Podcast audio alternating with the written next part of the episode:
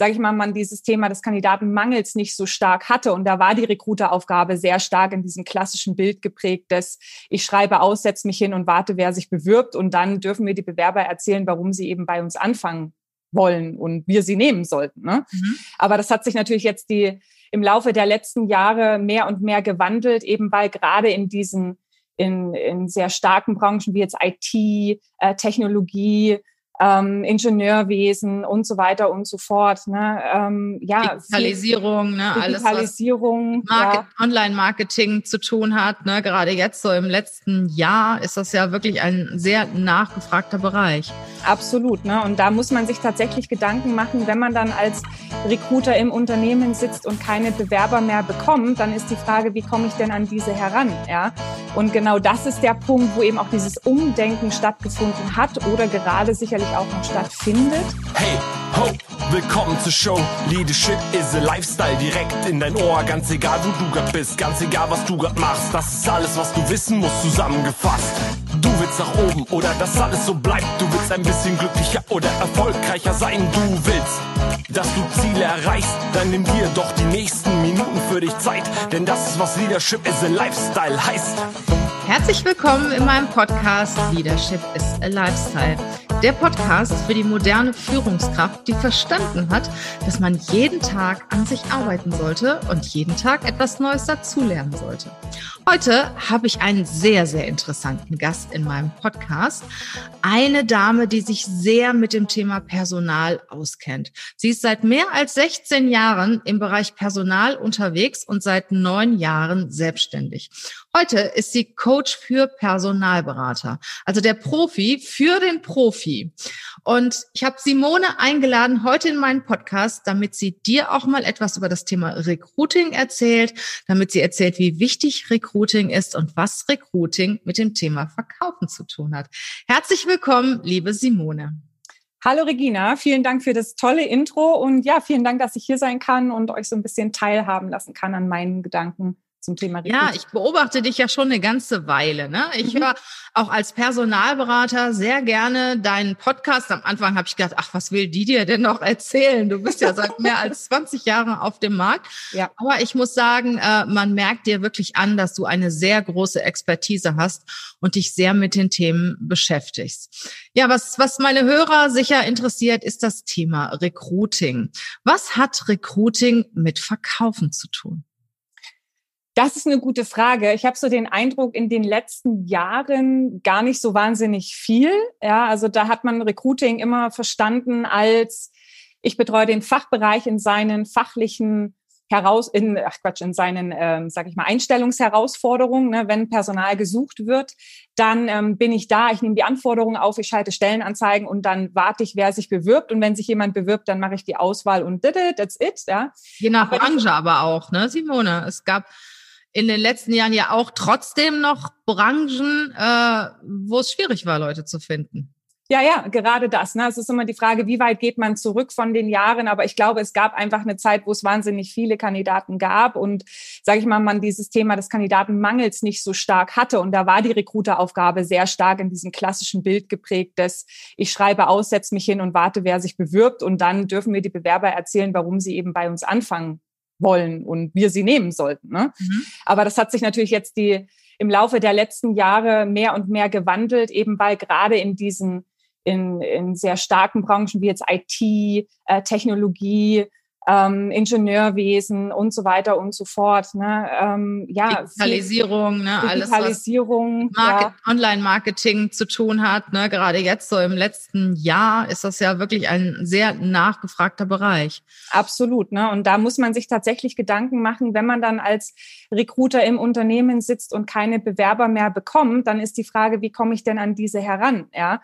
Und genau das ist der Punkt, wo eben auch dieses Umdenken stattgefunden hat oder gerade sicherlich auch noch stattfindet, wo man dann eben auch diese Überschneidung zur vertrieblichen Aufgabe sehen kann. Ja, weil ein Vertriebler, der geht ja auch proaktiv an seinen Markt heran. Und das ist eine ganz große Chance, wenn ich mein Verständnis als Recruiter erweitere und sage, okay, ich gehe auch proaktiv an den Markt und spreche die Kandidaten an, die mich interessieren, weil dann bin ich nicht davon abhängig, wer sich bewirbt. Mhm. Und auf der anderen Seite ist es eben tatsächlich auch so, dieses, Thema Gesprächsführung, also mehr Sensibilität auch entwickeln als Recruiter in der Interviewführung, nicht nur im Hinblick auf, wie finde ich heraus, dass der Kandidat zu mir passt oder ob er passt, sondern eben auch, wenn ich herausgefunden habe, dass er passt, wenn es ein guter Typ ist oder eine gute Typin, wenn wir jetzt hier mal ganz ähm, genderkonform bleiben wollen oder divers, ähm, wie, wie kann ich es dann hinbekommen, dass der Bewerber oder der Kandidat tatsächlich auch bei mir anfängt? Ne? Also diese bewusste mhm. Gesprächsführung im Hinblick auf, was kann ich tun, um Kandidaten auch von mir zu überzeugen. Und das sind zwei Genau, du betreibst ja ein Stück weit Employer Branding in dem Moment, wo du einen Kandidaten für dein Unternehmen aktivierst. Oder nicht nur einen Kandidaten. Ich denke mal, du musst sowieso die ganze Zeit heute natürlich auch über die Social-Media-Kanäle wie LinkedIn, äh, wie sie alle heißen, auch über dein Unternehmen berichten, damit sich gute Leute bewerben und damit dein Unternehmen auch immer sehr positiv dasteht.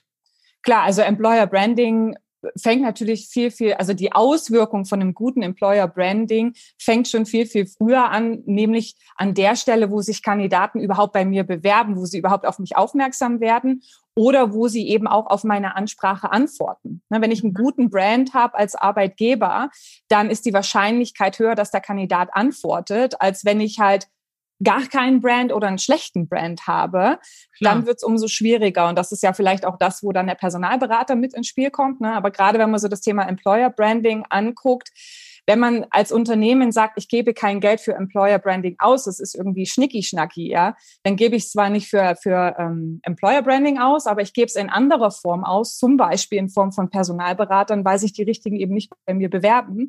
Oder aber, weil ich Kandidaten bekomme, die ihre Aufgaben im Unternehmen nicht so gut erfüllen, wie sie eigentlich könnten und mich dadurch als Unternehmen natürlich auch hinter, hinter meine Marktbegleiter zurückwerfe. Und das sind auch Kosten, die ich habe, die ich indirekt da, dadurch zahle, dass ich eben als Unternehmen nicht interessant für den Kandidatenmarkt bin. Ja. Es gibt ja Unternehmen, die sind per se sehr beliebt. Ne? Ich sag mal jetzt gerade in dieser Zeit, äh, mein Sohn äh, hat Ingenieurwesen studiert und hat mir erzählt, dass so auf eine Stelle in einem großen Konzern sich so 8000 Ingenieure bewerben. Ne? Also ich sag mal, ähm, wenn du eine Marke hast, die auch sehr beliebt und bekannt ist, es muss noch nicht mal ein Konzern sein, es kann auch ein Start-up sein, ähm, das sehr interessant klingt, dann bewerben sich natürlich die Leute von alleine.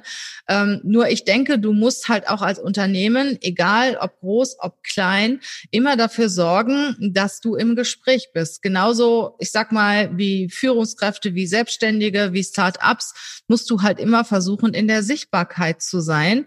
Und dann kommen auch die Bewerber und äh, bewerben sich bei dir, auch wenn du vielleicht an einem ungünstigen Standort bist oder wenn du vielleicht, sagen wir mal, auch klein bist. Ne? Und zum Employer Branding gehört ja auch sowas dazu, Simone, wie Kununu. Ne? Was sagen deine Mitarbeiter über dein Unternehmen? Oder mit dem Thema ähm, Corporate Influencing, ne? dass deine Mitarbeiter auch auf den Kanälen wie LinkedIn, Instagram zum Beispiel positiv über dein Unternehmen aus ihrer Sicht berichten. Das trägt ja alles zum Employer Branding bei. Absolut, ne, absolut. Ähm, ich kann allerdings auch nachvollziehen, wenn Unternehmer für sich eine Entscheidung treffen, dass sie sagen, okay, ich muss an so vielen Baustellen eben investieren und arbeiten, dass man dann natürlich eben auch priorisiert und guckt, wo kann ich jetzt eben auch Geld und Zeit aufwenden. Und das ist ja auch der Punkt, wie ich auch vorhin sagte, das sind ja dann auch schöne Situationen, wo im Zweifelsfall eben auch der Personalberater ins Spiel kommen kann, wenn ich als Unternehmen in den letzten Jahren meine Hausaufgaben in, ähm, eben in Bezug auf Employer Branding nicht so gut gemacht habe. Ja, da ist natürlich der Personalberater einfach der Profi, der Kandidaten auf eine Art und Weise anspricht, dass sie eben doch antworten, beziehungsweise dann auch in Gesprächen, in der Gesprächsführung so geschult ist, dass Bedenken entsprechend identifiziert werden können, dass sie aufgelöst werden können und sich so eben auch Kandidaten fürs Unternehmen begeistern, die im Vorfeld das Unternehmen vielleicht gar nicht auf dem Schirm hatten, die vielleicht falsche Annahmen zum Unternehmen hatten oder vielleicht auch gar nicht über einen Wechsel nachgedacht hatten. Ne? Also da muss man dann sicherlich immer gucken. Employer Branding ist super wichtig, absolut wie gesagt, also es ist immer, wenn man wirklich perfekt sein wollte als Unternehmer, kann man, kann man glaube ich, an vielen Baustellen arbeiten, aber es ist nie verloren. Also im, gerade im Bereich Recruiting sind wir ja dann als Personalberater auch zur Stelle, wenn es mal zwackt. Ich möchte noch mal auf das Thema äh, Recruiting und Verkaufen zurückkommen. Mhm. Ich meine, wir Personalberater, wir verkaufen natürlich ganz besonders. Ne? Wir haben ja mehrere Stellen, an die wir verkaufen. Einmal an das Unternehmen. Wir müssen unsere Dienstleistung verkaufen. Dann verkaufen wir dem Bewerber das Unternehmen, für das wir einen neuen Mitarbeiter suchen. Mhm. Und wir verkaufen nachher nochmal dem Unternehmen den Bewerber. Das heißt, wir verkaufen in alle Richtungen. Und selbst der Und Recruiter. Eine fehlt, ja, eine fehlt, wenn ich das noch äh, ergänzen kann. Wir verkaufen auch an uns selber warum der Kunde und das Unternehmen, was ich betreue, eigentlich so interessant sind, weil das ist, nämlich, äh, das okay. ist nämlich die Grundvoraussetzung dafür. Ja, wenn ich nicht brenne fürs Unternehmen ja. und für den Kunden, kann ich natürlich auch niemanden begeistern. Na, also das kommt hin, noch hinzu.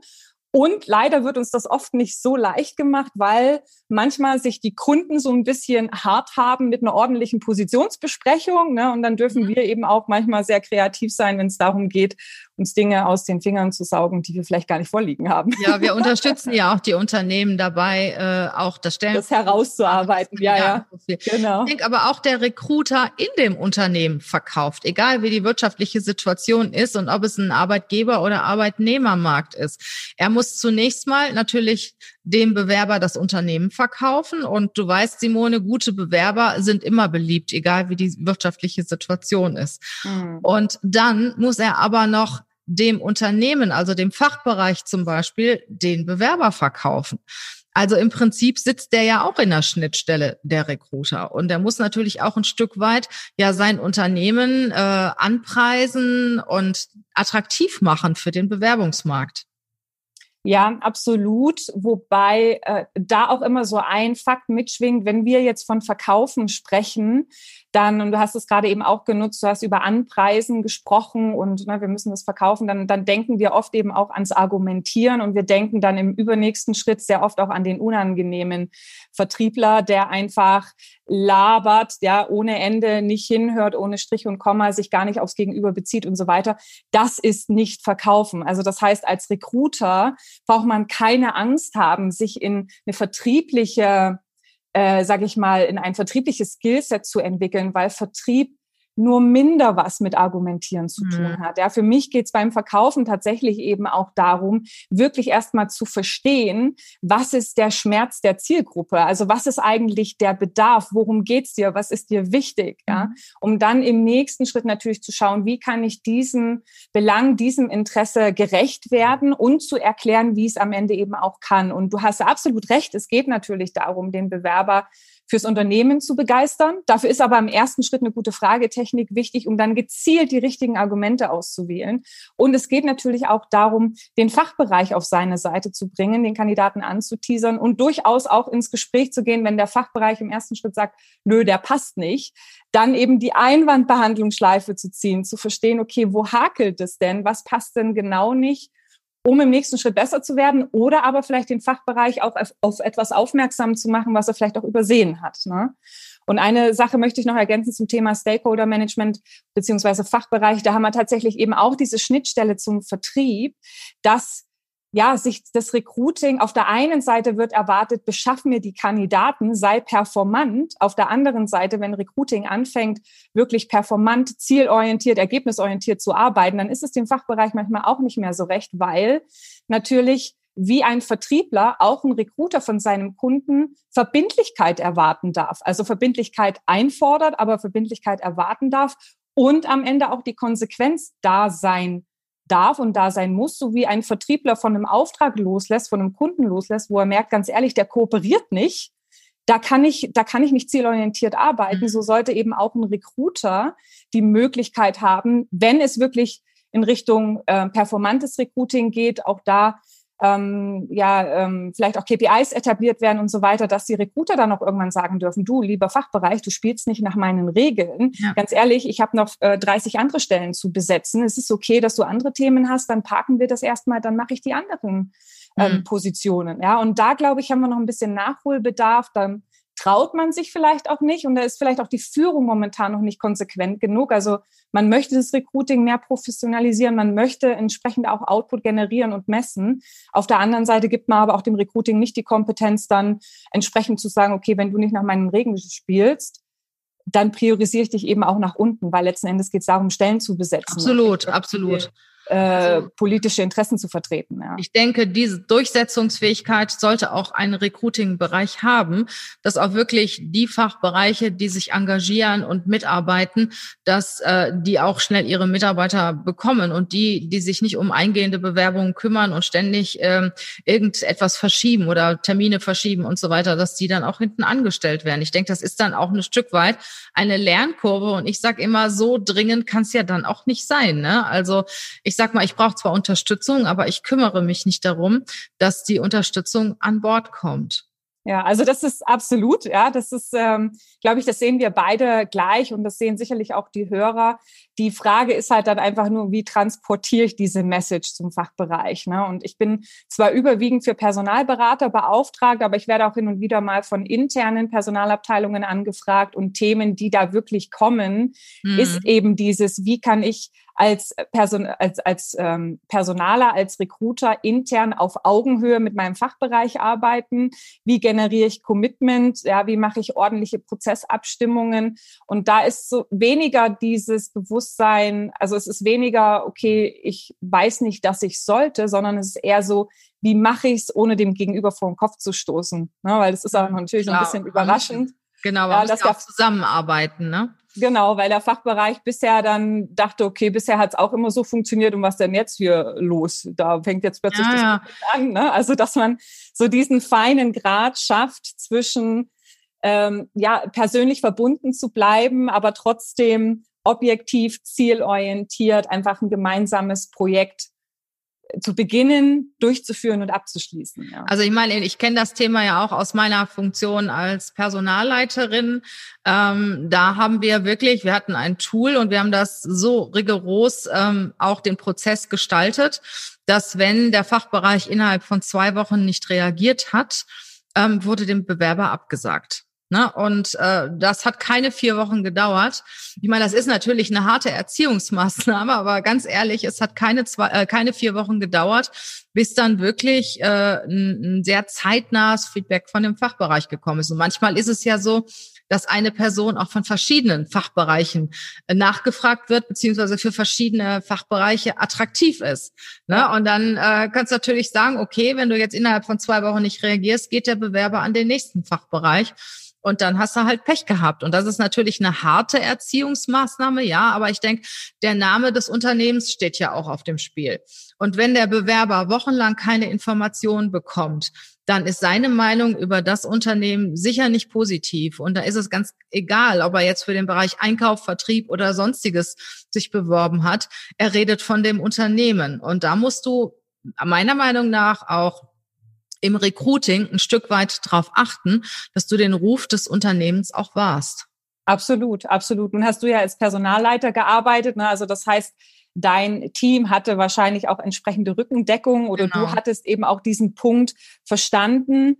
Nun ist es bei manchen Unternehmen eben noch nicht so. Die transformieren gerade, da werden jetzt gerade vielleicht auch so Personalleiter, die schon seit 20 Jahren da waren, die gehen jetzt in Rente, dann kommen die neueren nach und dann fangen eben so langsam Veränderungsprozesse an ja. und diesen Prozess zu zu initiieren ist wichtig, aber auch entsprechend zu begleiten ist wichtig, mhm. dass man nicht plötzlich irgendwie das ganze Porzellan zerschlägt, was da im Küchenregal stand. Mhm. Ne? Das ist dann irgendwie auch nicht gut. Äh, Simone, ich möchte mal auf ein anderes Thema übergehen. Wir möchten ja auch unseren Führungskräften ein bisschen Handwerkzeug an die Hand geben. Ähm, hast du für Führungskräfte, Personaler, Recruiter, so zwei, drei Tipps, wie sie gut Mitarbeiter rekrutieren können. Gerade jetzt äh, in der Zeit, ähm, wo es ja gerade in manchen Bereichen wie IT, Online-Marketing, Digitalisierung sehr eng wird und wo viele suchen. Was soll ich als Recruiter tun oder was sind so deine Tipps, die du ähm, einem Recruiter noch an die Hand geben kannst? Ja, da müssen wir jetzt unterscheiden, weil du erst gesagt hast, ähm, Führungskräfte oder Recruiter. Also sprechen wir jetzt über Empfehlungen für den Fachbereich oder Empfehlungen fürs Recruiting? Fürs Recruiting. Manchmal äh, rekrutiert ja der Fachbereich selber. Es hat nicht jedes Unternehmen Recruiter eingestellt. Äh, ich kenne das auch teilweise so, dass Geschäftsführungsassistenten rekrutieren. Sagen wir mal einfach drei Tipps fürs Recruiting.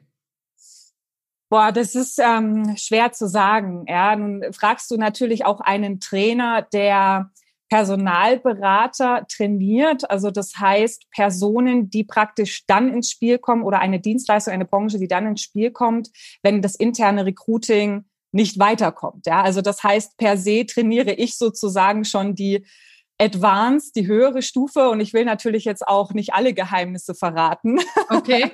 Aber ähm, was ich sagen kann und das vielleicht auch sozusagen zu, zur Erleichterung der Recruiting-Szene, der Inhouse-Recruiting-Szene da draußen. Es gibt nicht die eine ganz geheime Kandidatenquelle, die nur den Personalberatern vorenthalten ist. Ja, also auch die Personalberater nutzen die Quellen, die da am Markt verfügbar sind, auch für dich als interner Recruiter. Nur die Frage ist, wie sie das tun. Und da würde ich eben eine ganz starke Empfehlung aussprechen. Ich trainiere meine Berater nicht in der einen geheimen Quelle.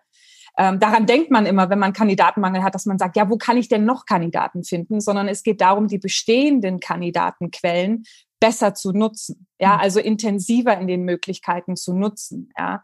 Und da muss ich tatsächlich sagen, ich weiß nicht, was, was sozusagen das Internal Recruiting auch alles jetzt äh, nutzt, also die Hörer, die jetzt sozusagen auch dran sind, alles nutzen, aber ähm, es gibt Themenbereiche, die einfach besser genutzt werden können. Und das ist zum einen das Thema Active Sourcing. Also das, was viele allgemeinhin als Active Sourcing bezeichnen, ist längst nicht das, was Active Sourcing leisten kann. Ja, für viele ist es so dieses klassische, ich gebe Keywords in Xing oder LinkedIn ein und tada, da habe ich eine Liste. Das ist nicht Active Sourcing. Ja, also das ist der erste Tipp. Macht euch schlau, wie Active Sourcing wirklich gut betrieben werden kann.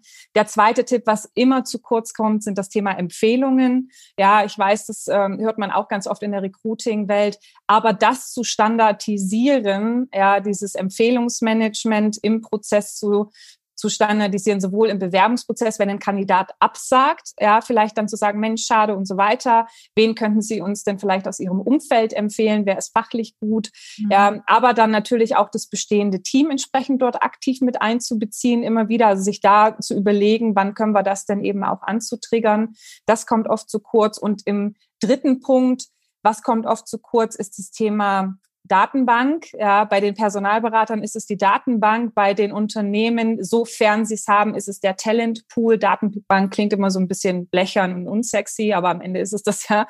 Ähm, wenn ihr noch keinen Talentpool habt, baut euch den auf. Ja, also holt euch da eben auch die Zustimmung von den Kandidaten, die bereits in Gesprächen waren, die sich beworben haben, dass die Daten gehalten und gepflegt werden können um dann eben auch mit den guten Kandidaten einfach Kontakt zu halten und diese eben auch zu nutzen. Und wie oft erleben wir das als Personalberater, wenn wir Kandidaten hinschicken zum Kunde und der Kunde dann irgendwann sagt, ja, aber für den zahlen wir nicht, den hatten wir in der Datenbank. Ja, gut, aber wer hat dich darauf aufmerksam gemacht, dass du den in der Datenbank hast? Ja, da können wir nichts dafür, wenn du deine Datenbank nicht ordentlich pflegst. Ja, also das heißt, da wirklich auch zu gucken, wenn man Talentpool pflegt, ähm, die auch aktiver zu nutzen, aktiv in den Prozess einzubinden und natürlich weiterhin aufzubauen. Genau. Ein Thema möchte ich noch mal eingehen, äh, das du auch eben genannt hast. Und zwar ist das das Thema äh, Mitarbeiter werben Mitarbeiter. Ich habe letztens noch eine Statistik gesehen, ähm, dass 47 Prozent der Unternehmen schon die Mitarbeiter, äh, das Mitarbeiter-Promotion-Programm nutzen, auch entsprechend äh, honorieren weil es ist ja nichts einfacheres, als mal im Team, äh, das Team zu bitten, sich um ähm, weitere Mitarbeiter zu kümmern, in ihrem Bekanntenkreis zu schauen. Das hat den Vorteil, dass eigene Teammitglieder auch nur gute Leute empfehlen. Das ist so eine Win-Win-Situation. Der Mitarbeiter bekommt auch ein Honorar dafür, setzt sich dafür ein und für das Unternehmen ist es natürlich eine sehr kostengünstige, ja, und attraktive Form des Recruitings. Also da habe ich jetzt gerade in meinem aktuellen Newsletter auch einiges noch zu berichtet, weil ich finde, das ist eine ganz spannende Geschichte. 47 Prozent der Unternehmen mhm. nutzen das und äh, nur sieben Prozent der Bewerber ähm, zapfen ihr Netzwerk an, zapfen ihre Bekannten an. Und obwohl wir jetzt an, an Recruiter sprechen, sollte auch ein Bewerber zuhören. Ein Tipp für die Bewerber, auch wirklich mal im eigenen Netzwerk nachzugucken, bei Xing, LinkedIn, Freunde mal ansp ansprechen, weil es ist immer besser, wenn ein Mitarbeiter einen anderen Mitarbeiter empfiehlt im Unternehmen, als wenn man sich blind bewerbt, initiativ bewirbt und dann auch, auch auf einen riesen Stapel kommt. Vielleicht kann man es ja auch tatsächlich so machen, ja, ähm, geheimer Insider-Tipp von den Personalberatern an die internen Recruiter, äh, dass hm. man eben natürlich auch im Interview im Persönlichen, wenn man merkt, hey, das ist ein guter Kandidat, der hat auch Lust aufs Unternehmen, den vielleicht zu fragen, zu sagen, Mensch, Herr Mayer, haben Sie nicht einen Kollegen, mit dem Sie besonders gern zusammenarbeiten? Ja. ja. ähm, da, da eben nach einer Empfehlung zu fragen und dann eben diesen, diesen Kollegen noch mit anzusprechen, dann äh, wechseln sie halt im Team. Ja, mhm. also ähm, ja, man muss einfach mal ein bisschen kreativer sein und dann kommen schon die Ideen. Genau, Simone, die letzte Frage ja. an dich ähm, in diesem Podcast. Wann soll ich denn dann mal einen Personalberater einschalten? Ich habe meine eigenen Recruiter und äh, habe auch Stellen, die ich zu besetzen habe, die vielleicht auch ein bisschen schwieriger sind. Wann kommt der Moment, wo ich auch als Unternehmer sagen sollte, so jetzt gebe ich das mal raus? Ja, also es gibt ganz, ganz viele unterschiedliche Gründe, warum man einen Headhunter nutzen sollte. Also das eine ist vielleicht, ähm, wenn ich einen neuen Geschäftsbereich aufmache, in dem Bereich keine Kompetenzen habe, nicht weiß, wie kann ich mich, wie kann ich mein Angebot so formulieren, dass ich eben auch attraktive Kandidaten gewinne. Also dass man sich da einen Support von einem Berater, Personalberater holt, der eben in diesem Bereich unterwegs ist. Es geht zum Beispiel auch ums Thema verdeckte Ansprachen, gerade in Schlüsselfunktionen, mhm. wo noch ähm, halt Manager drauf sitzen, Personen drauf sitzen, die ähm, ja über kurz oder lang diese Position nicht mehr innehaben werden, ne, da eben schon direkt für den Nachschub auch zu sorgen. Es geht um Ressourcenengpässe, ja, weil so wie ich es eben auch von den Personalabteilungen oft erlebe, sind die sowieso chronisch unterbesetzt. Ja, und manchmal sagen sie halt einfach, okay, es sind momentan so viele Positionen und wir geben einfach dann gezielt, wenn wir Ressourcenengpässe haben, das Ganze ähm, eben auch raus. Und ähm, ja, vielleicht auch spezielle Positionen, wo kein Netzwerk besteht, wo sich das Recruiting auch nicht zutraut mhm. zu rekrutieren. Ähm, da vielleicht auch besondere Vorgehensweisen notwendig sind. Ja, ich erinnere mich zum Beispiel an einen ähm, Vertriebsmanager Kaltwalzanlagen mit einem Netzwerk in Osteuropa, ja, schreibt da mal eine Stelle aus, dann ähm, genau passiert nicht viel. Also letzten Endes, sage ich mal, ganz viele unterschiedliche Situationen. Ich glaube, wenn man es in einer in einem Satz zusammenfasst, kann man sagen, immer dann, wenn die Kosten, die Stelle unbesetzt zu lassen, ja. höher sind als die Kosten eines Personalberaters, dann lohnt sich natürlich eben auch der Einsatz eines Personalberaters. Ne? Und da darf man nicht auf 1000 Euro hin oder her gucken, wenn man eine wirklich gute Person gefunden hat. Also nicht nur irgendeine, die gerade sucht, sondern die beste am Markt äh, bekommt, dann hast du natürlich sehr schnell auch die Kosten wieder drin. Ja. Sehr schön. Liebe Simone, ich danke dir. Und äh, ja, hast du noch einen ganz besonderen Tipp? Den letzten, äh, den letzten, äh, den Abschluss möchte ich gerne an dich weitergeben. Hast du noch etwas, was du äh, unseren Hörern noch mit auf den Weg geben möchtest zum Thema Recruiting, zum Thema Verkaufen? Ja. Ähm, du kannst kein Feuer entfachen, wenn du selbst nicht brennst. Also dein wichtigstes äh, Tool sozusagen in der Gewinnung von Mitarbeitern bist du selber und deine Begeisterung fürs Unternehmen, deine Begeisterung für die Stelle. Und wenn du die nicht hast, dann schau, dass du dich begeistern lässt. Ansonsten wird es schwierig. Herzlichen Dank, liebe Simone. Ich wünsche dir noch einen wundervollen Tag, unseren Hörern eine wundervolle Woche und bleibt alle gesund. Sehr gern. Tschüss. Tschüss.